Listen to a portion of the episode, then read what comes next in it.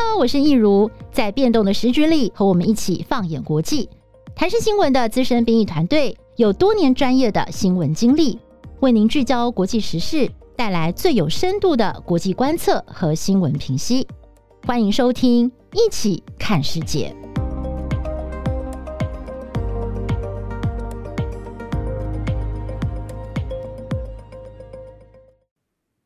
Hello，大家好，我是易如，欢迎收听《一起看世界》Podcast。哇，这个冬奥呢，就是在这个星期天啊，已经顺利圆满的结束了。不过呢，在这次的冬奥当中，我们还是有看到了很多，就是让大家觉得非常感动的故事，有非常多的亮点。那在今天的节目当中呢，我们就特别邀请到了最正直也是非常辛苦的我们国际新闻中心的资深编译张立德。立德，嗨，你好。嗨，易如，嗨，大家好。好，为什么说立德很辛苦？苦，因为立德这阵子真的是忙翻了，他写了非常非常多关于冬奥的稿子，对不对？没有关系啦，因为我喜欢体育嘛，所以写起来就觉得爽感特别高啊。那你要不要先跟我们聊一聊，你怎么看这次的奥运啊？你本来对这次冬奥的期待有很高吗？哎，老实说，我在冬奥开始之前，我跟我身边的亲友我都说一句话：这一次的冬奥，我觉得一定会是史上最失败的一次。我真的这样讲哦，但是冬奥一开始没有几天，你知道吗？大概头一两天，我就觉得冬奥办的一点都不失败，你知道吗？然后我就继续看下去，我就看完这十几天的赛事，然后整个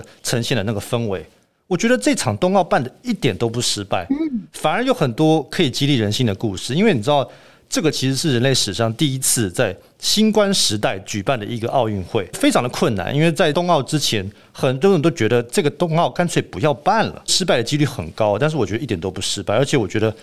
真的是要给主办国日本东京鼓鼓掌了，因为我觉得。他没有给运动员这样的舞台的话，那真的会很可惜。嗯，我也觉得，因为我觉得这次冬奥，我一开始也没有抱很大的期待，呃，就觉得说，反正是在疫情当中，而且我也知道日本对这个冬奥也是很多的争议嘛。但是后来呢，就是等到这个典礼真的办下去，然后比赛真的开打之后，我觉得对全世界的观众朋友来讲，真的是很疗愈，因为我们在过去一年多每天的头条啊，都是在看新冠肺炎怎么发展啊什么的，就好不容易。全世界有一件可能比新冠肺炎更能够占据头条，然后就是让大家短暂忘却这个疫情，然后可以集中的来观赛。我觉得也是很多的这个选手在场上的表现都是很激励人心哦，就是给大家很多的勇气跟希望。所以我觉得真的很感谢日本，就是撑下来把这个奥运顺利的把它办完。好，其实啊，我我自己觉得，就是这次奥运有蛮多这个亮点，包括我们台湾的选手中华队的表现，就是很棒，然后就像在追剧一样啊，几乎每场都在追。另外呢，就是有一些嗯，很值得大家讨论。那么，甚至也可以说呢，是有一些呃争议或者是不同讨论的点哦。其实我觉得今天也可以跟立德聊一聊，来分享一下。那我们第一个先来讲的，就是我自己也觉得特别感兴趣，很想听听，就是立德你怎么看这件事情啊？就是那个美国的奥运体操女子代表队，就他们的这个明星运动员体操选手拜尔斯。拜尔斯呢，他在过去啊，是这个二零一六年里约奥运的时候，他的表现非常的好，他那个时候拿到了四面金牌，一面铜牌。但是呢，他在这个七月二十七号，当这个奥运女子团体赛登场的时候呢，他一上场第一个比赛项目是这个跳马嘛，哎，结果突然之间他就是本来要翻转两圈半的，就只剩下一圈半，而且他落地差点失败，只拿到了十三点七六六分。那后来呢？更令人震惊的是，他接下来就这个团体赛的其他项目他都没有再出赛了，他就换上了他的夹克，然后坐在旁边帮他的队友们加油，然后到最后这个主播才证实说他申请退赛了。那退赛的原因呢，就是因为他就在刚刚的那个跳马差点失败的那个状况，其实他发生了所谓的空中失感，就是所谓的 twisties。这是其实是蛮危险的嘛，因为你在空中，如果你没有办法掌握你到底人在哪里，然后要落地，其实是会对身体造成很大的伤害，所以他紧急做了这个退出团体赛的决定。那、哦，这个事情一出呢，就掀起了很大的讨论。有人觉得说，拜尔斯呢，他做了一个新的示范哦，就是说，运动员真的不要逞强哦，除了在身体上面受伤，如果当你在心理上面呢，觉得自己的状态是不 OK 的时候呢，其实你是可以先暂停，你是可以休息，是可以先退赛，就是不要再继续下去。但是有人觉得说，嗯，拜尔斯这样子好像有点任性，因为他是代表美国的国家代表队出来比赛，那他这样子突然退赛，是不是对这整个国家的荣誉啊，还有就是观众的期待是无法交代的呢？嗯，所以这也是掀起了很大的讨论。那立德你怎么看呢？嗯，我觉得作为一个热血的体育迷了，我相信很多体育迷也有同感，就是看到拜尔斯他用这样的方式去面对这个冬奥的赛事哈，绝对会有同情了哈，因为没有人会希望看到他受伤或者是呃有一些问题没有办法处理。但是我觉得同情之外，更多的是遗憾了，因为毕竟拜尔斯他真的很强，你知道吗？因为他的外号就是 The Goat，G O A T，Greatest of All Time，他是。体操界的 Michael Jordan 是最伟大的体操运动员，然后四年一次的奥运，其实大家很期待他再有精湛的演出，即便是状况不好，其他人也希望看到他在场上能够拿出最好的一面。但是他用这样的方式去呃面对冬奥的赛事，其实让蛮多人会觉得呃还蛮可惜的，而且除了可惜之外，可能心中会有一些问号。怎么说呢？因为你知道很多运动员呢、啊，他们如果是身体上面的受伤，比如说呃十字韧带断裂，或者是阿基里斯腱断裂，或者是脚踝骨折，这些体操员都可能会碰到的。这个其实是很好去评估，而且他如果抛出这个理由的话，没有人会怪罪他的。但是他现在提出来的是一个心理因素，或者是心理压力，那他可能说是在空中造成了这个失去空间感。但是他对于他的心理压力的来源，他其实没有讲得很清楚，而且目前为止了哈，在体育体育界还有整个体体坛的生态系统当中，其实谈到运动员的心理压力，不管是场内或者是场外，其实这个是很主观的，意思就是说他很难去量化，很难去客观评估的。那拜尔斯的压力，我相信绝对是很大的，但是能不能够量化，然后能不能够拿来跟其他的对手或者是队友做比较，其实我觉得很困难，因为同样面对同样的赛事，他的队友那个苗族少女李一，她的压力也很大。她新冠期间死了两个很亲的亲人，难民家庭出身，老爸瘫痪，夺牌的压力非常的大。特别是拜尔斯，他没有办法出赛的时候，他的夺牌压力非常的大。我其实也很难想象，譬如说我们台湾的小戴戴资颖，他在那一场金牌战面对中国大陆的选手的之前，他突然说我的心理状态不好。我没有办法出赛了。其实我很难想象他会说出这样的话。我不是说拜尔斯他一定是拿心理因素当做挡箭牌，我真的希望不是。但是你知道吗？如果开了这个先例，包含他，还有之前的大阪直美，还有 NBA 的一些球员，他们如果开了这样的先例，我很怕的一件事情就是说，很难保证以后不会有人把心理因素当做是一个理由来滥用。所以你觉得有可能会被滥用？嗯，可是我觉得任何事情都可能发生啦。但是我觉得从一个观众的角度来看，拜尔斯这次的状况，我觉得以他一个就是对自己要求这么高的人，而且他是一个金牌的选手，他过去就是在里约奥运的时候，他拿下了四面金牌。我觉得他最最最不愿意见到的，应该就是自己在他最钟爱的奥运场上发生这种日常的事情。而且我觉得，嗯，他他。让我最感动的是，他在发生了这样的事情之后，他没有放弃自己。然后像是他的这个 教练啊，就赶快在日本东京的近郊帮他找了一个比较隐秘的训练场地，让他可以重新去训练。那当初呢，就是他们联络这个教授呢，是日本顺天堂大学的运动科学教授，叫做青木和浩。那么青木和浩呢，他就接到一通电话，他就说：“哎，这个美国代表队啊，就跟他联络说，有个 VIP 很需要一个不会被媒体打扰的私人场地，可不可以就是请他帮忙找一下？”就后来一看才知道，哦，原来来的是拜尔斯。他就说，他看到拜尔斯来的时候状况真的很不好，那陪他的人包括他的教练，还有他的这个心理治疗师都在旁边。那刚开始呢，他站上那个平衡木的时候，他说他很难想象站在他眼前的这个人是四年前那个非常完美、惊为天人的里约奥运的金牌，是那个天才的选手。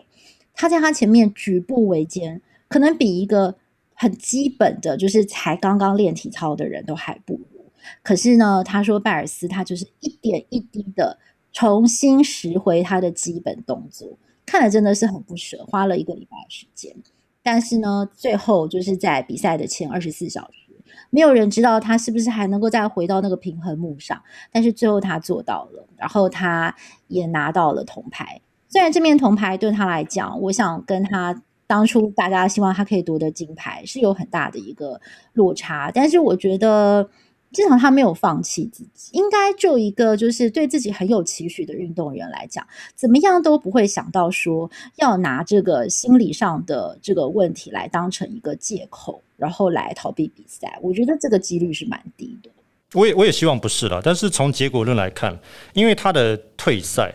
不止让观众感觉到非常的可惜了哈。我觉得对其他的选手来说也有一定程度的不公平，因为其实，在奥运赛场还有很多的体育竞赛当中，大家所歌颂的是选手，他不只是战胜自己、战胜对手，他还要战胜心理上的压力。当然，我们现在没有办法去评估拜尔斯他的心理的压力的来源到底是什么。但是我觉得这就会让我们想到一个问题，就是说，诶，是不是评估机制出了问题？不管是你对于你自我的心理状态的评估，还是美国队体操队对你的心理状态的评估，甚至是整个体坛对于运动员心理状态的评估，因为你毕竟已经坐上了前往东京奥运的这个班机，坐了头等舱，然后你也占了这个名额，然后你也过了选拔赛，但是到那个节骨眼，你突然说没有办法出赛，其实。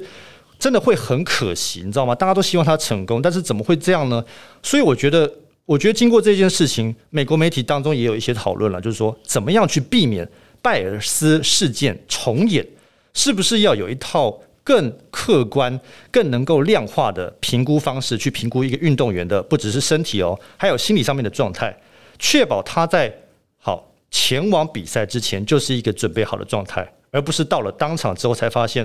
哦，可能没有办法，这样其实会造成很多的遗憾。对，没错。其实我觉得立德刚刚提出的这个点，这就是还蛮好的，因为我觉得人类啊，就是在过去，就是像我们如果今天不小心打篮球摔倒啊，或者像立德你之前打篮球的时候，你也讲过，你有时候脚不小心会受伤。像我们在这个。外表上就是生理上面，诶，如果就是有什么样运动伤害，就是很好可以看出来。可是我觉得就是心理上面的这个素质，心理上的压力，我们要怎么样去应对？那我觉得这个好像在过去的这个嗯运动员的初赛当中是。比较少会去被呃被重视，或者是他也很难去量化，所以未来要怎么样找出一套机制？我觉得这或许就是未来大家可以去努力的方向。但是其实我觉得，就是这次的拜尔斯的事件啊，我觉得他是很诚实的去揭露一个事实，就是说大家非常喜欢或者非常崇拜的运动员也是人。那当你真的不行的时候，你真的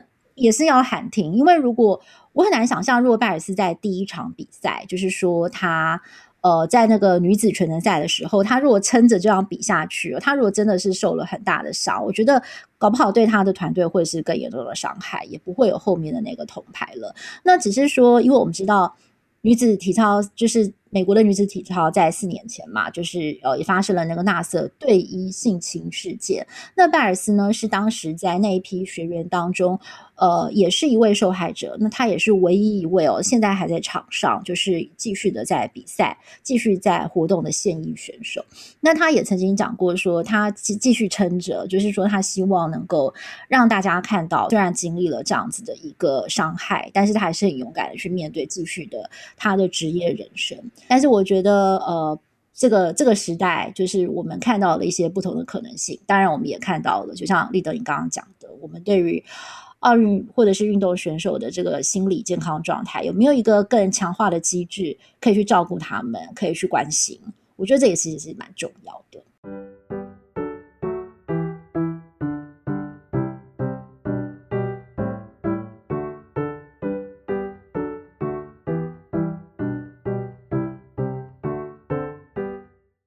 其实立德，我觉得啊，现在当选手真的是蛮不容易的。就是我有注意到哦，我觉得这次那个社群网络平台的使用啊，就是变得也是更加的 intense，就是更紧密了。那我们每个人啊，是球迷或者是运动赛事迷，好像就是摇身一变都可以变成评论员。那你如果去网络上看，就会发现，哎，每次的比赛，甚至在比赛途中啊，就是这个网友就可以上网去讲说，哎，我觉得你这个应该要怎么打比较好？我觉得，哎，这边这球怎么会这样？那甚至呢，就是会。呃，对选手的穿着打扮、长相评论，就是都会有一些，嗯，我觉得有时候是有一些比较不客气或不礼貌的评论。所以选手呢，现在除了要专注的面对赛场上面的表现之外，其实这些球迷们，就是赛迷们给他们的评语，我觉得也会让他们觉得压力蛮大的。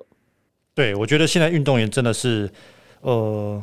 敌人很多啦，不只是场上的对手哦，你场外还有很多的酸民要对付。那有一些运动员，其实他们会选择直接跟网友，你知道吗？开枪就一来一往，诶，这是一种做法了。但是其实冬奥的官员也有注意到这个现象嘛，就是说社群媒体的兴起，然后让很多人都能够直接无缝隙的批评这些运动员，那会对运动员造成一些压力。那其实冬奥官员也说了，呼吁年轻，特别是年轻的运动员。如果你觉得压力太大，其实你可以应该要格局这些社群媒体所带给你的压力。那其实这一次冬奥，我们看到一个很好的例子，就是南韩的射箭选手安山啊，他根本就是南韩的女神射手他，拿了三面金牌，根本是史无前例，你知道吗？根本就已经成了南韩的女英雄。但是她竟然还是成为南韩网络霸凌的对象，而且是拿牌之后哦，让我看了真的觉得还蛮扯的，因为她拿了三面金牌，怎么还会被？网络霸凌成这个样子，原因就是鞍山他因为留了一个比较短的头发，然后就被南韩的网友霸凌说你，哎，你是不是极端女性主义啊？你是不是不屑留女生的头发？你是不是意识形态的意识形态作祟？然后就会批评她的这个发型，批评她的长相。这个人已经帮你国家拿了三面金牌，你竟然还可以这样做，让我真的看得蛮傻眼的。但其实我不是太意外了，因为每个国家都有这样子的势力，哈，就是很传统派的。当一个女运动员，不要说女运动员，应该说一个女性站在一个镁光灯下，然后她不符合你对传统女性的一个期待的话，然后你就会开始酸她，然后用各种的方式去批评她。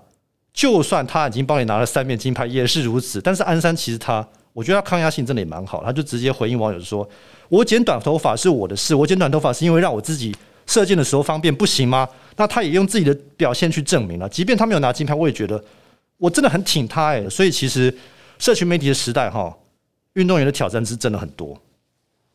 其实立德，你刚刚讲这个，也会让我想到小戴啊，就是他打完比赛，他拿到银牌嘛，那其实就是有蛮多。有一些网友就会讲说啊，你就是有失误啊，这个球怎么这样打什么的。其实他一开始没有说什么，但是他后来也是真的是受不了了，他就在网络上说，在场上打球的又不是你。对，所以我觉得有时候运动员也是要适时的表达说，you know you crossed the line，对不对？就是我我觉得我觉得就是敢站出来跟大家讲，哎，不是你们躲在键盘后面，什么话都可以讲。对，我觉得其实这也是一个蛮蛮好的应对方式，诶，就是很直接的就跟他们讲说，Come on，站在场上真的不是你，对，我们真的已经尽力了，对啊，我觉得其实就是，嗯，有时候真的是面对酸民，好像呃，你就只能 正面跟他迎战。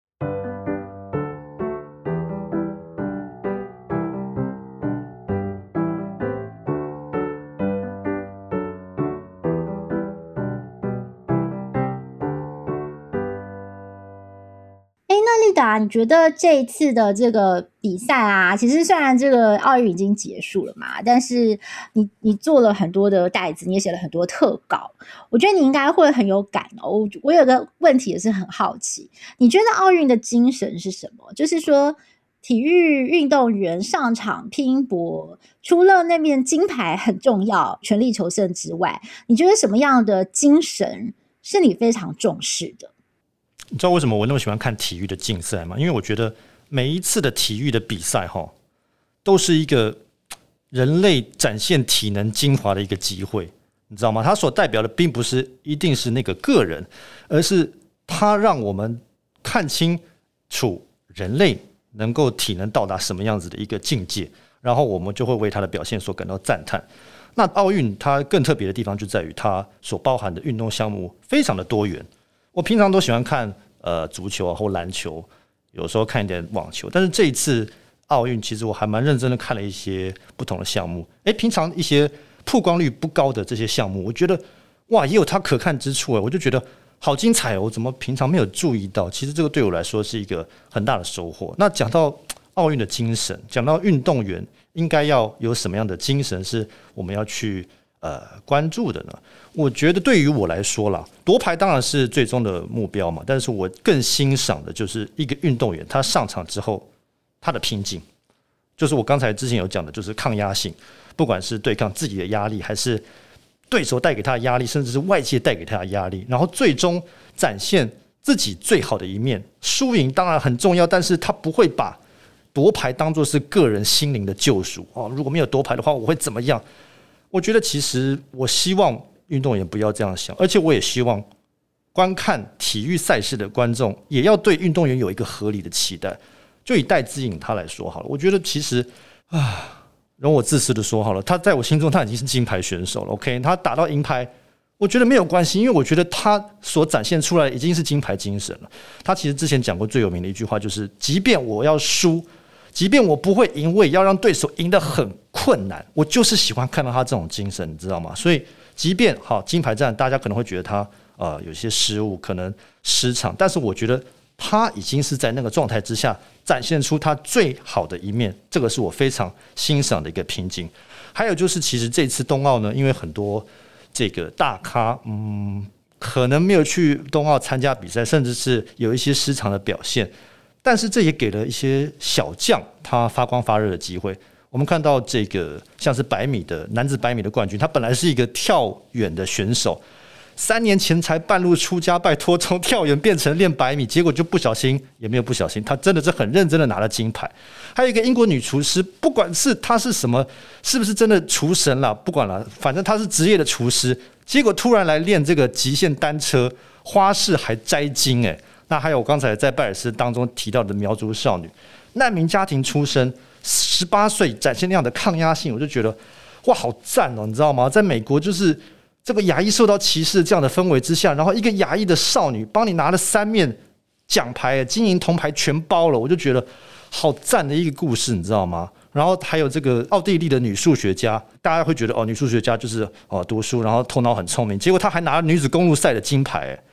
其实这种例子真的讲不完，就是很多让人家意想不到的这些呃，平常可能是受到忽视的角色哈，或者是在各行各业他可能很杰出，但是到了奥奥运赛场，他居然是一个哇金牌选手，让人家真的好惊艳哦。好，其实我也觉得，就是能够在奥运场上啊，把自己的实力非常淋漓尽致的发挥出来。然后就是立德刚刚讲，不要把得牌当成是唯一的救赎，而是真的是无憾，然后尽全力的去拼搏。我觉得这是奥运场上让人看了非常感动的事情。那我也注意到，我觉得这次有一个现象还是蛮让大家觉得可以讨论，就是蛮两两个极端的嘛。像刚刚立德有提到有位奥地利的女数学家，她其实。她本身的工作是一个数学老师，就是数学教授或者是科学家。那也有人是当律师，哎，他们并不是职业的选手，但是他们就是碰上每四年一次的奥运，然后他们呢就跑去参加，然后因为他们平常非常的热爱这些运动，他们也非常的精熟，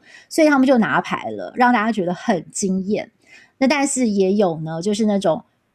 就是终其一生，请全力就是投入训练，像像拜尔斯也是嘛，他他也有讲过说，他的童年就是基本上也是完全都是他的教练曾经有警告他，你如果要投入这一行的话，你是没有童年的哦，你是不可能跟其他人出去玩，你是没有你的 growth time 是不可能的。上次还有另外一个很红的，就是那个中国大陆的跳水选手全红婵嘛，他就是十四岁就拿金牌，大家也觉得哦，现在太厉害了。后来才发现说他的家境就是呃清寒，然后而且他完全就是没有童年，他的童年就是完全的在比赛的训练当中，所以呢也让人很感慨说，为了要拿一面金牌，呃，我们愿意付出什么样的代价？到底哪一个 model 呢是比较好的？其实我觉得也代表了不同的生活跟价值观。嗯，所以到这个我其实也没有什么样的定论诶，立德也觉得呢？我觉得就是呃，不管是冬奥了，还是过去的每一届奥运，它都有各各式各样的人。那他们在不同的项目都有都有惊奇的表现了。我觉得各种故事其实，呃，观众他都可以从当中得到不同的元素。对，所以这次的冬奥呢，就在可能大家嗯，就是本来没有这么多的期待的这个惊叹声当中落幕了。嗯，来谈谈，就是立德，你现在有没有很期待，就是三年之后的巴黎奥运哦？有，你知道吗？我觉得看完奥运，我觉得还蛮多人可能会有一样的感觉，意犹未尽，好想再看下去哦。嗯，怎么那么精彩啊？嗯哼，那其实大家不用等太久了，因为因为今年的 嗯。东京奥运新冠疫情的关系往后推了一年，对不对？嗯，下一届的奥运不用再等四年嘞。我算了一下，嗯，一千零八十三天就到 Paris twenty twenty four。哇，那一天交接的时候，那个影片真的是让我看了，好期待哦，你知道吗？就是巴黎所呈现出来的那个味道，你有看吗？嗯，有，我有看。对，我后来我去找来看了。哦，那个大皇宫，然后还有就是那个很漂亮花都的那个景色，然后结合了他们的场馆。哦，就是看了都好想自己去现场看，就是觉得说可以在这么美丽的场场合比赛。对啊，而且我所我觉得它所呈现出来的感觉也是哇，给人类社会一个希望，你知道吗？因为我觉得，毕竟冬奥是在新冠时候办的一个奥运，我觉得日本算的真的是蛮衰的了，因为怎么会